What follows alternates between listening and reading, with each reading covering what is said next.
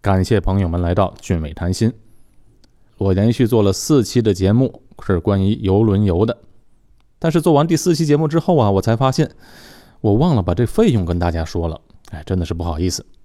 费用呢是带阳台的游轮，五天四夜的行程是两个人一间房间，两千四百三十五新币啊。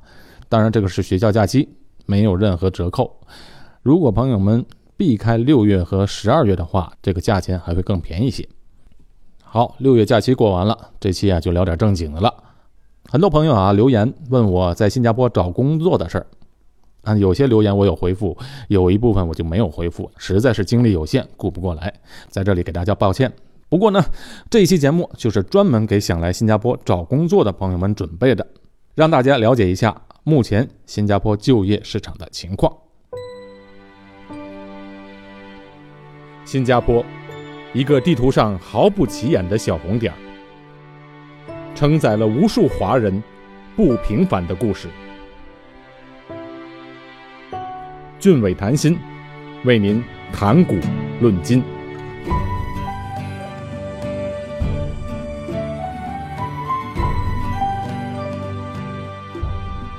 最近经常听到一些人的抱怨，说在新加坡的工作是越来越不容易找了。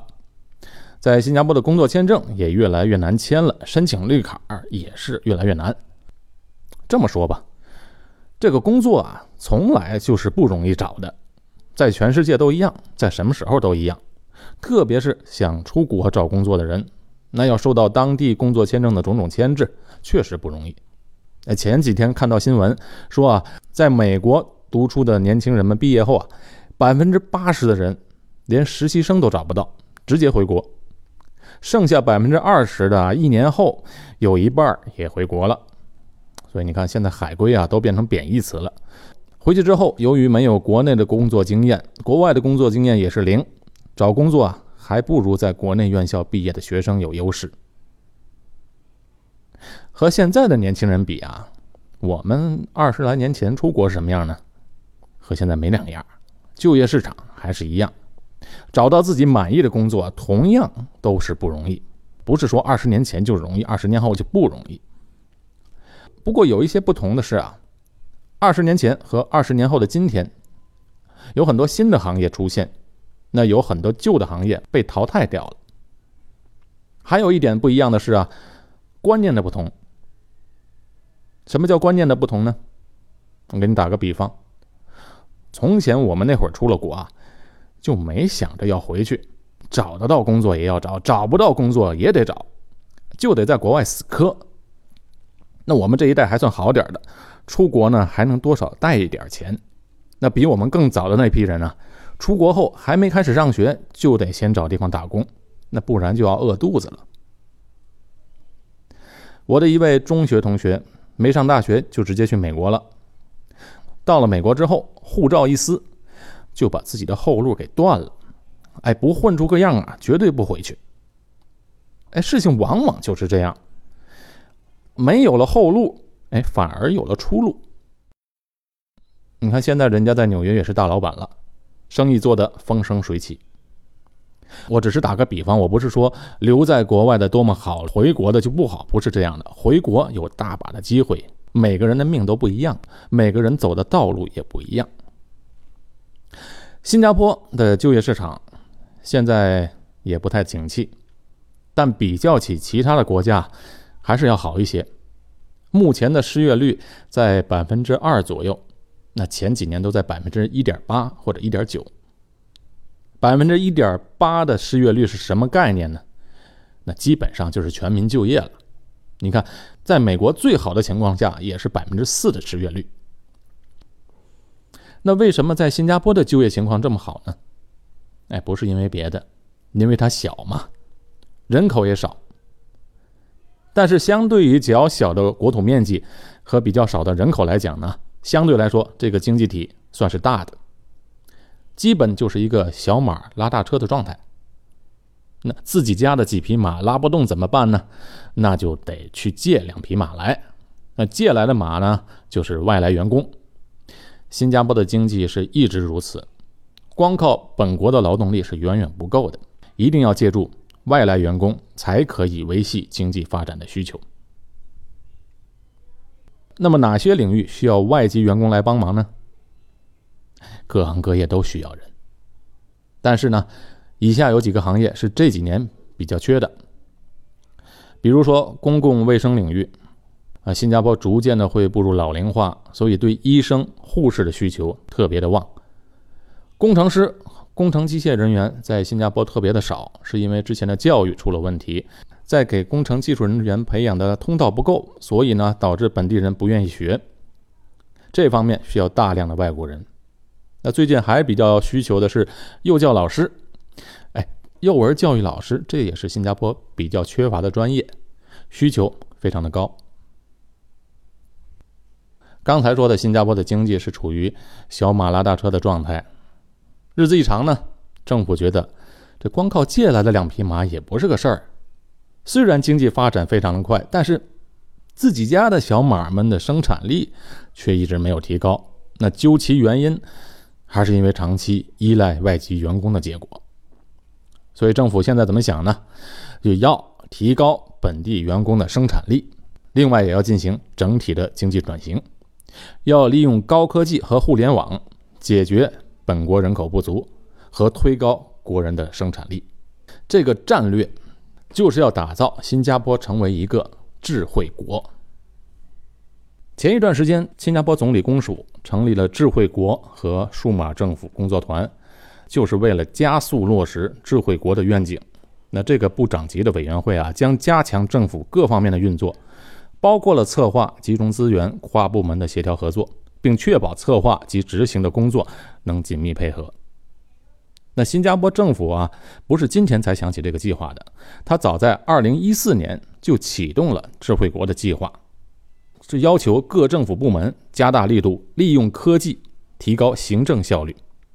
不过，李显龙总理认为目前的进度还不够快，而各种激励措施呢也还没有汇集起来，所以才成立了部长级的委员会，就是为了要加速落实这个计划。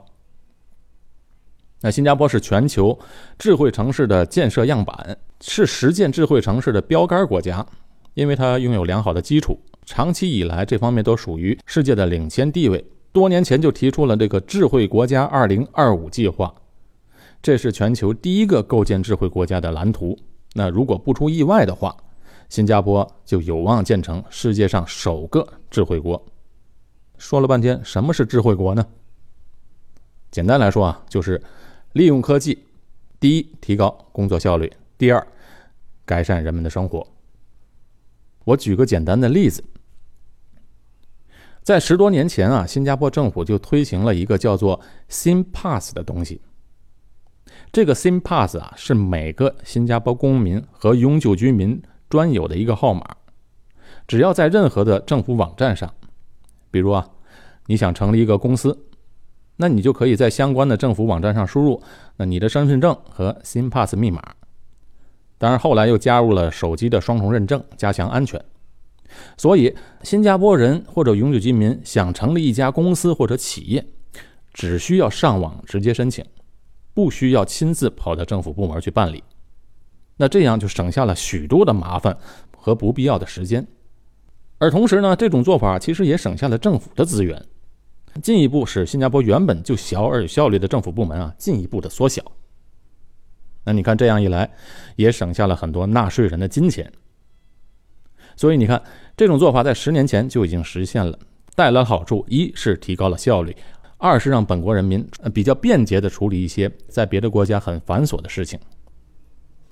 但是现在，新加坡政府觉得做的还不够。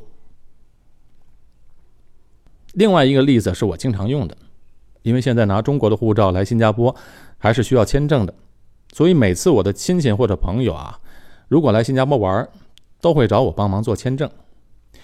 一开始啊，他们还怕麻烦我，浪费我的时间，哎，就找国内的旅行社去做。哎，我说不用不用，我来帮你做，我只要把他们的护照号输入到新加坡移民厅的官网，二十四小时之内电子签证一定会寄给我。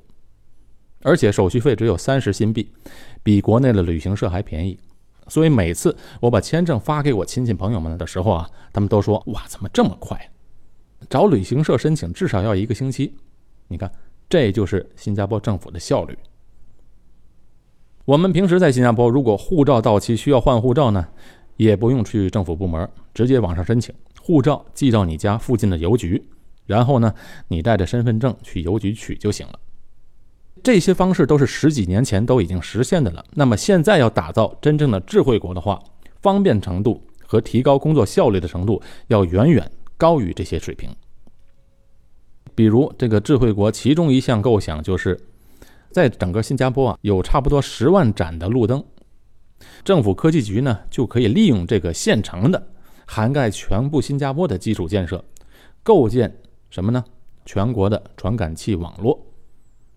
那这样一来呢，这交通局管辖的智能的节能系统，不仅仅是提供夜间照明的用途，也成为全国传感器网络的主干。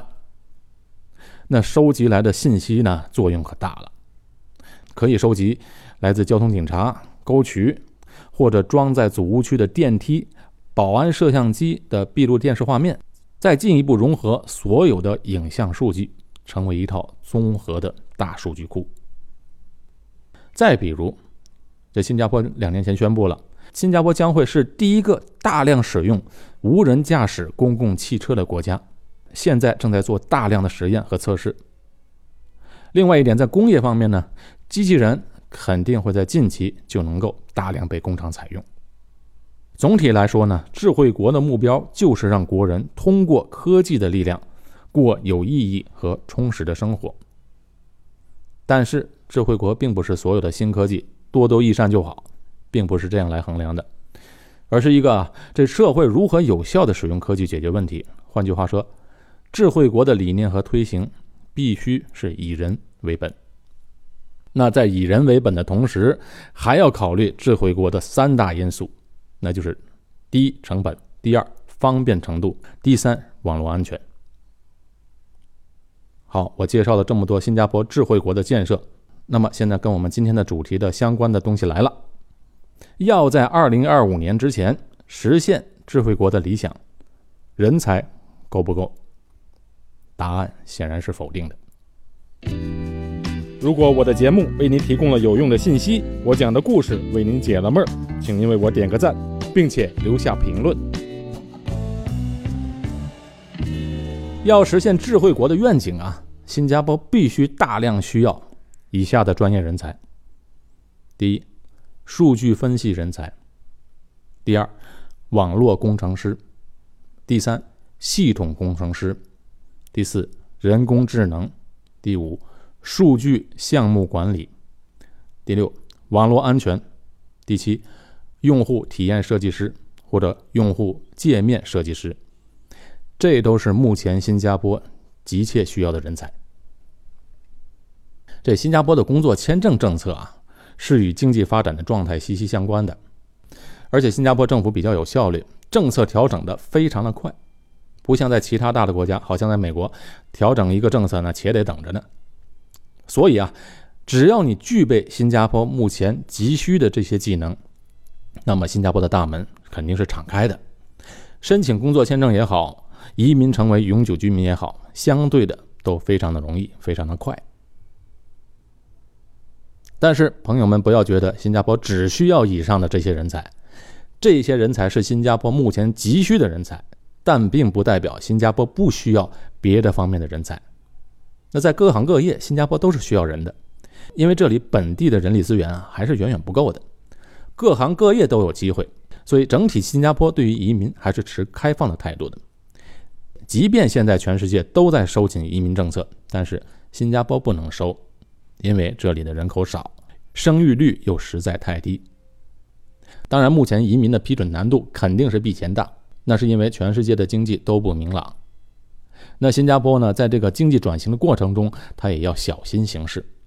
但是长期的移民政策是不变的，所以很多朋友啊，在新加坡工作了很多年，申请绿卡一直申请不到。